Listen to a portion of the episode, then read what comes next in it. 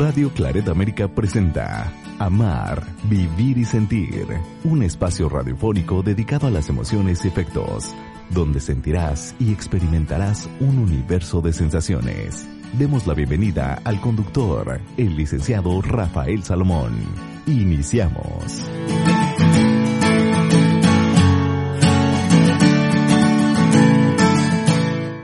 Aquí estamos nuevamente en este espacio en donde nos damos la oportunidad de reflexionar acerca de temas cotidianos, temas que nos afectan emocionalmente. Y fíjense que yo vivo en la Ciudad de México y desafortunadamente en esta enorme ciudad pues hay muchos fallos, hay mucha necesidad también. Y el día de hoy quiero hablar acerca de cómo se manifiestan las personas cuando tienen alguna inquietud, cuando necesitan que las autoridades pues les den una respuesta ante sus peticiones. Lo que está haciendo y lo que ha venido haciendo la ciudadanía desde hace mucho tiempo es bloquear las principales avenidas. Esto, por supuesto, que causa un enorme caos vial. Caos vial que puede durar hasta 8, 12 y 14 horas. Fíjense ustedes nada más. Estas personas que, de acuerdo a, a las leyes de, de mi país, México, tienen todo el derecho de bloquear avenidas principales. Sin embargo, esto, pues quiero, quiero dimensionarlo.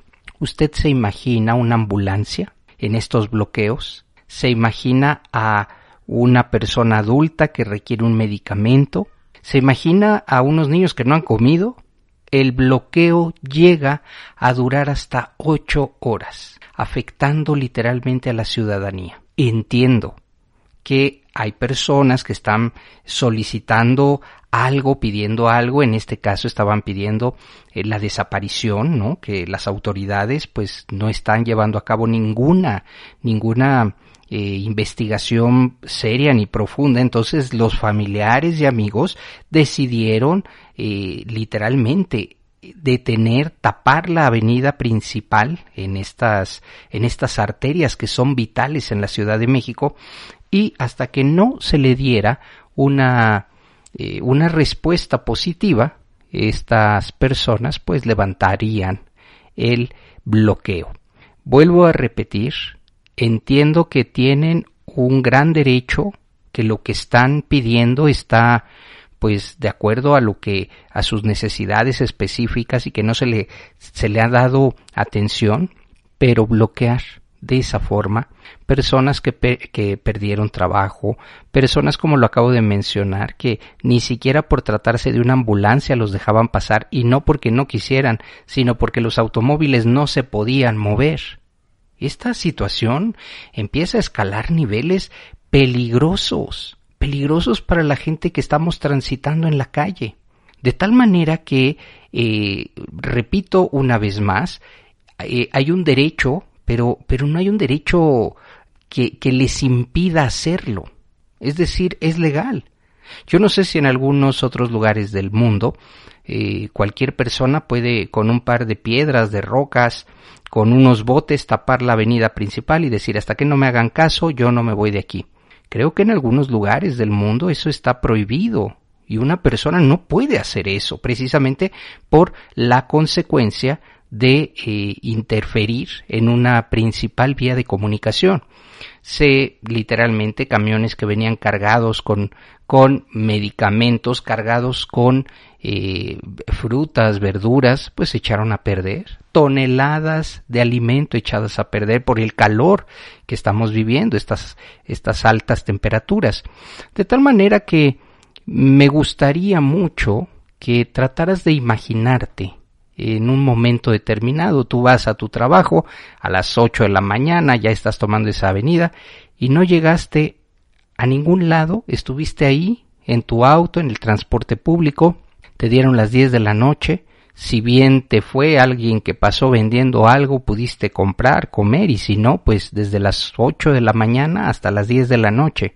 Esto afecta a la economía, afecta indudablemente eh, pues a la ciudadanía, quienes estamos trabajando.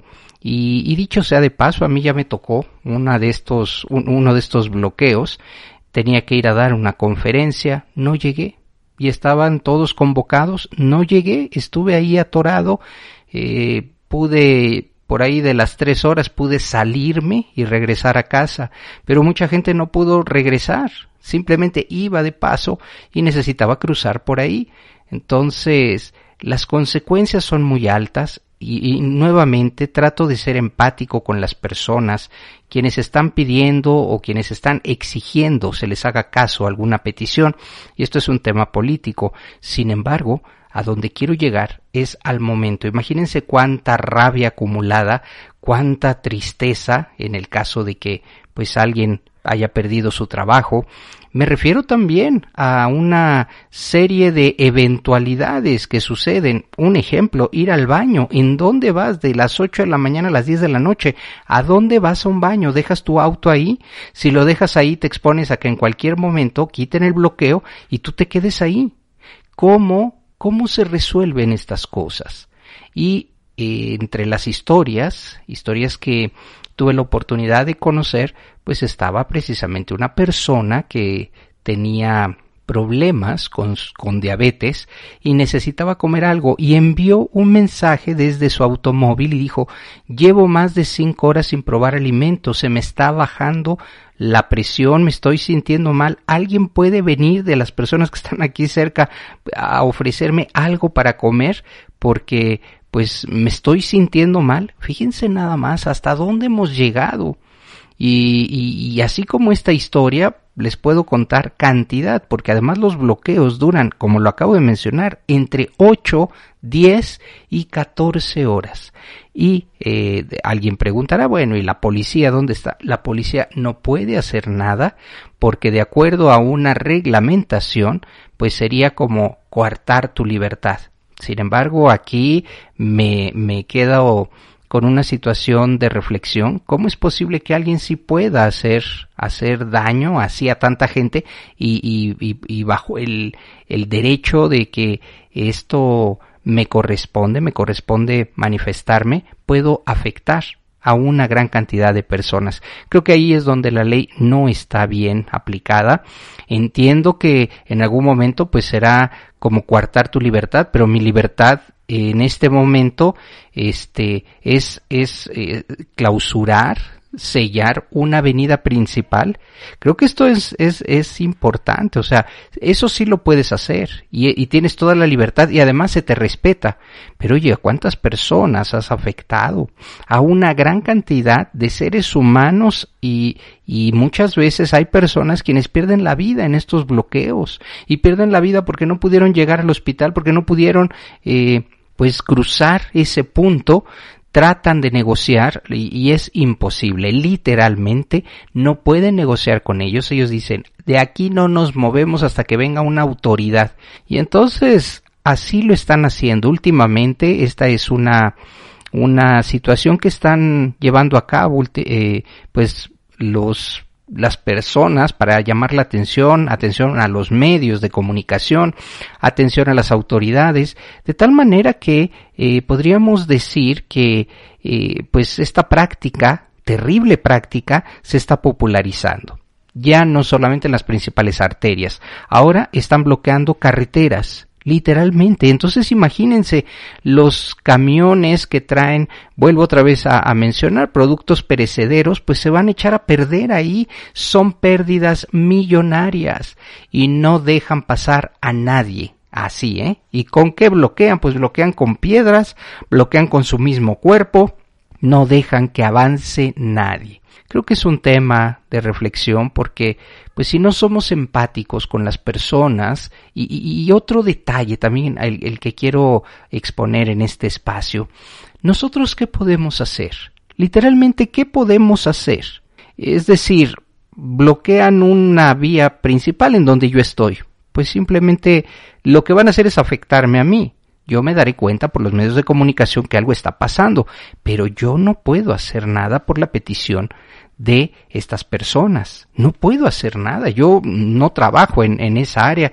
¿no sería mejor que se fueran a manifestar directamente en las áreas donde se está buscando la solución?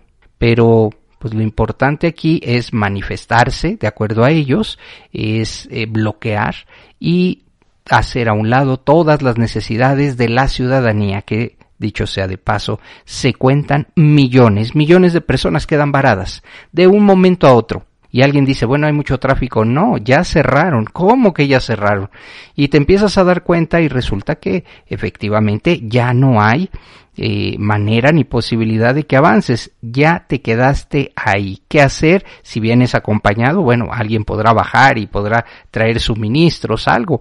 Pero ¿y si vas solo? Creo que es importante hacer esta reflexión y sobre todo darnos cuenta que en esta gran ciudad, específicamente Ciudad de México, las cosas no están, no están eh, aconteciendo de la mejor manera y ya cuando una persona llega a estos límites de querer llamar la atención para resolver su situación, quiere decir que, pues en cuanto a la parte política, en cuanto a las leyes, pues algo está pasando, algo no están haciendo bien para que una persona pues se manifieste de esta manera impidiendo el libre tránsito a, eh, como nos ha pasado a todas las personas que vivimos en la Ciudad de México.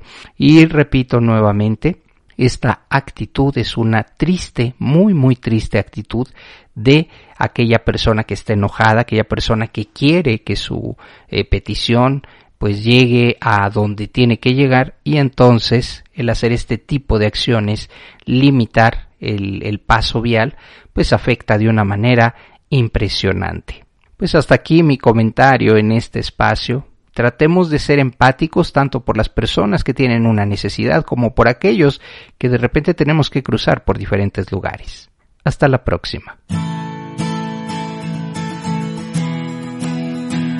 Así es como damos terminado el programa dedicado a las emociones y afectos. Amar, vivir y sentir. El lugar donde encontrarás la compañía para afrontar la vida.